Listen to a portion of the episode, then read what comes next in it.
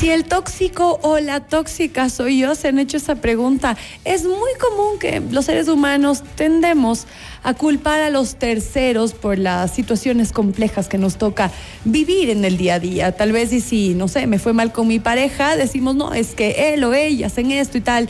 O si me va mal con mi relación, en mi trabajo, con mis compañeros. Eh, tendemos a culpar tal vez a terceros y tal vez mi relación con mis amigos, mi familia, se ha visto truncada y decimos, no, es que, es que ellos que me hacen esto, es que el mundo está en contra mía. ¿Y qué tal vez si es al revés? Si nosotros somos los tóxicos y los que les estamos haciendo el mundo de cuadritos a los demás.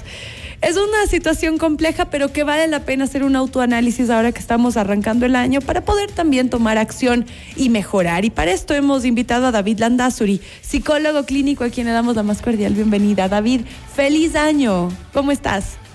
Hola Gaby, feliz año también. ¿Cómo estás? Qué gusto verte. No, muy bien, muy bien. Aquí analizando si es que la tóxica soy yo o no, pero así es que creo, creo que todos tenemos ciertos momentos o tal vez eh, épocas en que tal vez podríamos ser tóxicos y creo que es bueno ahora que arranque el año hacer una autoevaluación y pensar por qué, como lo dije al inicio, por qué tal vez mis relaciones con los demás mm, se están viendo truncadas. ¿Será que yo estoy teniendo comportamientos negativos que afectan a mis seres queridos y a quienes más cercanos tengo? ¿Por qué no arrancamos entrevista entendiendo qué es ser una persona tóxica? Ok, es una buena pregunta, porque el término tóxico hace referencia a muchas cosas y utilizamos eh, como para casi todo lo que no nos gusta, decimos es algo tóxico, ¿no? No es del todo correcto, de hecho no es un término clínico tal cual, ¿no? Pero podemos hablar de ciertos comportamientos que provocan relaciones que sean un poco insanas o insalubres, digamos, ¿no? Eh, relaciones que no sean eh, positivas, por ejemplo, relaciones donde existe un exceso de control, una imposición eh, desequilibrada solo de un lado de la relación y no del otro, donde prima la perspectiva de uno y se, eh, se somete a la otra persona, donde la libertad no está balanceada, eh, uno tiene libertad, el otro no tiene libertad. Eh, hablamos eh, de una relación tóxica sería como una relación desequilibrada, donde como que importa más la imposición de la idea de una persona sobre los deseos o sobre las libertades de la otra. Correcto. ¿Y esto es consciente o se da inconscientemente, David? El ser tóxico. Eh, ser tóxico podría ser algo más bien inconsciente. Uno no se despierta diciendo, bueno, voy a ser tóxico el día de hoy. A lo mejor sí. Habrá gente que sí. Hay algunos políticos que te digo que seguro sí. a lo mejor se levantan y dicen, hoy van a ver. Ajá. Pero eh, por lo general eh, sucede por, bueno, hay, es, multicausal, hay muchas causas que pueden suceder, pero por lo general está dado en lo que se llama el locus de control. ¿Dónde uno ubica el locus de control? Locus quiere decir el lugar de control. Ahí el locus de control externo es cuando uno ubica las cosas que me pasan en mi vida son cosas externas a mí. Y el locus de control interno es cuando yo soy el ocasionante de las cosas que suceden en mi vida. Entonces el locus de control externo es cuando, por ejemplo, si yo tengo miedo, trato de decir que todos los demás tienen que hacer algo para que yo no tenga miedo en lugar de preocuparme porque yo eh, deje de tener miedo. Y eso es lo que muchas veces sucede. Las personas son inseguras y tratan de em, poner la idea de que la otra persona tiene que hacerme sentir que yo estoy seguro o que la otra persona tiene que responder ante esto. Entonces, por ejemplo, en los celos. Los celos surgen por una inseguridad y la inseguridad viene de mi persona. Entonces, eh, por más que la otra persona pueda dar todas las señales de seguridad, si es que yo no tengo eh, un locus de control interno, yo voy a pensar que es algo que va ajeno a mí y es algo que la otra persona tiene que hacer. Entonces, ¿qué es lo que trataría de hacer? Eh, controlar las redes sociales, controlar con quién escribe, con quién chatea, con dónde se va y todo. Limitar todo esto y aún así no estaría satisfecho de, de, que, de sentirme seguro. Claro, claro. Tendría que seguir probándome constantemente las cosas. Entonces no es eh, trabajar, no es que los demás tienen que hacer algo distinto, sino es trabajar en uno mismo. Exactamente. Cambiar la idea de locus de control externo a un locus de control interno, al decir, yo puedo eh, controlar, yo puedo ser la causa de mis problemas de la misma manera que puedo ser la solución de mis problemas, ¿no? siempre con un poco de ayuda, buscar solventar mis inseguridades. Nadie me va a hacer feliz, nadie me va a hacer seguro, sino solo yo. Y eso es importante. Y qué bueno hablar de esto ahora que arranque el año, porque normalmente tendemos a echar la culpa a terceros de lo que nos pasa, ¿no? Ah, es que me choqué, ay, es que eh, eh, estaba atrasado y entonces me tocaba ir rápido y es que lo que pasa... Y siempre culpamos a otros de las malas decisiones, que tal vez y en ocasiones sí sea que, que, somos la víctima, puede ser, pero en la mayoría de casos yo creo que sí tal vez tiene algún factor que esté en nosotros para que las cosas de alguna manera salgan de control. ¿Por qué no hacemos una, un, tal vez una revisión para, para hacer una autoevaluación, tanto nosotros ahora que estamos, tú y yo, David, en esta, en esta conversación y quienes nos escuchan, para saber si tal vez podríamos ser tóxicos, tal vez y no el 100% de nuestro tiempo, pero en ciertos momentos, y ver cómo cambiar? ¿Cuáles serían entonces esos signos de que eh, podríamos ser personas tóxicas? Ok, eh, por ejemplo, pensemos en, eh, en libertades, ¿no? Dejas que tu pareja tenga amigos o amigas ¿no? del sexo opuesto. Eh, digamos, si es que puede tener estos amigos sin que tú eh, te vuelvas loco o loca, por decirlo así, eh, al respecto, ahí estaríamos hablando de una relación con un poquito más de, sanidad, por decirlo, ¿no? ¿Qué más? Puede ser si es que tú de alguna manera sientes que si es que no estás conversando constantemente o chateando constantemente con, con tu pareja, si sientes que está, eh, eso quiere decir que no te quiere ya o que no está contigo de alguna manera. Si es que deja de responder mucho tiempo entre mensaje y mensaje.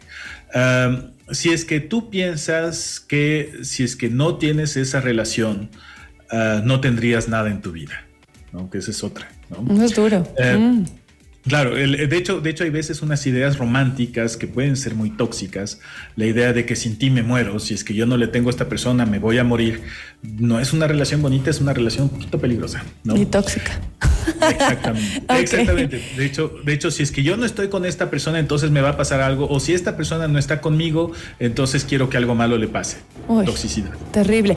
Y um, hablando más allá de las relaciones de pareja, si alguien es tóxico en general, de esa gente que, ay, ya, el vecino que ya le ves por ahí ya te queda viendo con mala cara o que se queja por todo, el que no recoge los desechos de, su perro porque no le importa a los demás, el que llega al trabajo y no saluda, que le dicen buen día y que no tiene nada de bueno, que siempre está malhumorado, esa gente que anda lanzando mala vibra por todo lado. Bueno, a ver, eh, sí, hay, hasta, de hecho, hay unos estudios interesantes sobre las famosas Karens de Internet, que esa es otra historia. Ok. Eh, que, es gente que... Eh, trata de siempre eh, hacer prevalecer uno mismo, sentirse mejor uno mismo a través de hundir a la otra persona o a los demás, a través de criticar a los demás. Son personas de nuevo que tienen un problema de autoestima y en lugar de trabajar con uno mismo, tratan de unir, hundir a los que están al lado. Vemos en muchos casos en vecinos, en políticos, vemos igual de la misma manera. Cuando no tienes nada bonito que ofrecer, a veces tratas de hablar mal que del que está al lado. Terrible. Sí, y de hecho eso es muchas veces lo, lo, que sucede en una relación tóxica en la que para tú sentirte mejor, eh, hace sentir mal a las personas que están alrededor. Eso por un lado. Por otro lado, hay las personas, lo que decías, las personas que constantemente se quejan, ah, son personas que, eh, bueno, tienen síndrome que se llama quirulancia, que es decir, esta, estas ganas de quejarse por todo porque les da una ganancia secundaria, un placer de, de quejarse. Entonces, las personas que son así tóxicas en general, por decirlo, son personas que eh, sienten cierto goce, cierto placer escondido, no lo van a admitir. Eh, en pasarse quejando.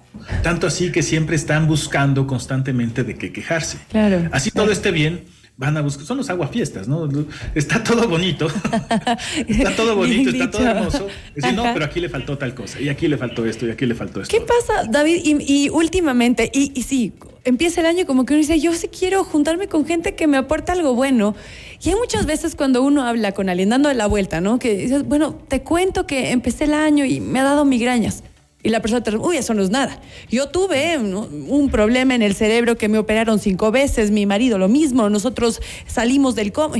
Como, ah, bueno, ok, no, mejor no te cuento nada. Que tratan de, de o sea, de alguna manera decir lo que, lo que el tercero le está contando, que bloquean lo que le cuentan, que siempre imponen lo que ellos piensan y que lo que a ellos les pasa es lo peor del mundo. Eso para mí es bastante tóxico, ¿no? Y a veces, sí, oye, te compadezco, qué bueno, ya, chao. de hecho, es una, una forma de invalidar a la otra persona y de nuevo es para traer la atención sobre uno mismo. Eso tiene por ahí ciertos rasgos narcisistas. ¿no? La idea de invalidar a la otra persona es de diferentes maneras, pero al quedar invalidada a la persona, de nuevo cae la, atención sobre mí y yo soy más importante en la conversación. Sea positivo o negativo, sigo siendo lo importante, que eso es lo que eh, se requiere, sobre todo en el narcisismo. Ok. La gente sarcástica, las que todo responden con sarcasmo, tóxicos por naturaleza o qué? Bueno, hay que diferenciar, hay, hay diferentes tipos de sarcasmo. Okay. Hay un sarcasmo que puede ser hasta intelectual, eh, chistoso de alguna manera, eh, reírnos, eh, burlarnos de alguien de una manera no... Fino, humor fino. Fino, humor fino, humor delicado. ¿no? Entiendo. Y otro es simplemente decir una cantidad de sandeces y ponerle una sonrisita al final para decir que no estoy haciendo nada grave. Y si se enoja la otra persona es porque la otra persona está loca y no es porque yo he dicho nada malo. Es el famoso gaslighting. ¿no?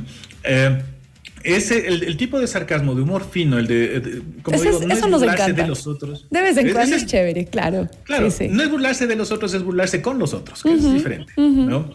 Pero ese otro, que es un, eh, es un sarcasmo chocante de este, hasta Freud lo trataba en, en, algún momento, hace más de 100 años, en el chiste y su relación con el inconsciente, es que a veces queremos decir las cosas lo más agresivas posibles, decimos las cosas más toscas, más violentas, pero fingimos una risa al final, eh, como para decir, no, es de chiste lo que estoy diciendo. Y no, no es de chiste lo que estoy diciendo, lo estoy diciendo de verdad, simplemente que me da vergüenza aceptarlo. Entonces, ese es el tipo de sarcasmo que hay que tener un poco de cuidado. y hay tantos puntos que tocar. Por ejemplo, la gente envidiosa, los celosos que tú ya, ya comentaste, la gente que no es responsable de sus actos y, cumple, y, culpa a terceros. Hay muchos puntitos que tal vez deberíamos hacer una autorreflexión. Y entonces aquí, si, detectamos que algunos de estos comportamientos que, hemos mencionado hoy, David, eh, le, llama la atención a alguien que nos escucha, ¿qué hacer para cambiar? ¿Cómo hacer una autorreflexión y de verdad hacer un cambio profundo, no solo por mi bien, sino por el bien de quienes me rodean?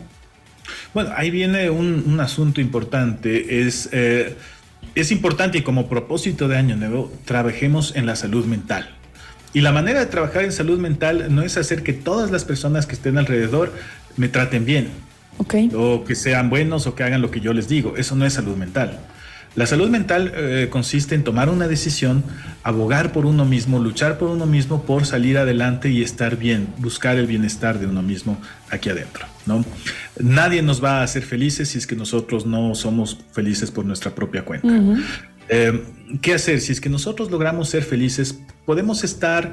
Eh, no, no, nos va a afectar tanto el ambiente, no nos va a afectar tanto lo que pasa alrededor, eh, tendremos nuestros altibajos, lógicamente, pero si nosotros trabajamos en nuestro bienestar, vamos a poder enfrentar todo lo que venga. Entonces, eh, ¿qué podemos hacer si es que nosotros nos damos cuenta que podemos dañar a veces o afectar las relaciones de al lado?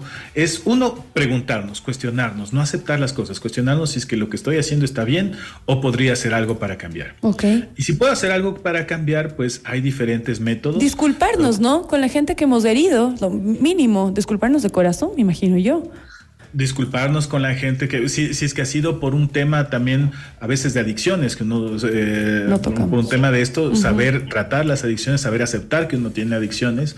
Si es por un tema de las inseguridades aceptar que uno tiene inseguridades y trabajar en eso. Todos tenemos nuestra propia inseguridad. Lo importante es aprender a trabajarla. Correcto, correcto. Y si, y si la cosa es grave, también consultar a un, a un profesional para que nos dé ciertos lineamientos y entender ¿Por qué es que estoy de mal humor todo el tiempo? ¿Por qué tengo tanta rabia? ¿Por qué me comparo con todo el mundo? ¿Por qué soy tan irónico? ¿Por qué todo? Entonces, tal vez sí se necesita un acompañamiento para poder descifrar qué es lo que sucede, limpiar nuestro corazón, sacarnos de ese peso que se lleva en las espaldas y tratar de ser un poquito más felices en este 2023, que para algo estamos aquí, si no es para eso, ¿no? Para aprovechar cada día. Así es que quiero agradecerte muchísimo, David, por, por acompañarnos hoy y darnos esta, este tiempo para, para mejorar y hacer un análisis. David Landazuri, psicólogo clínico, hoy en Mundo Express y nos compartes tus contactos, por favor.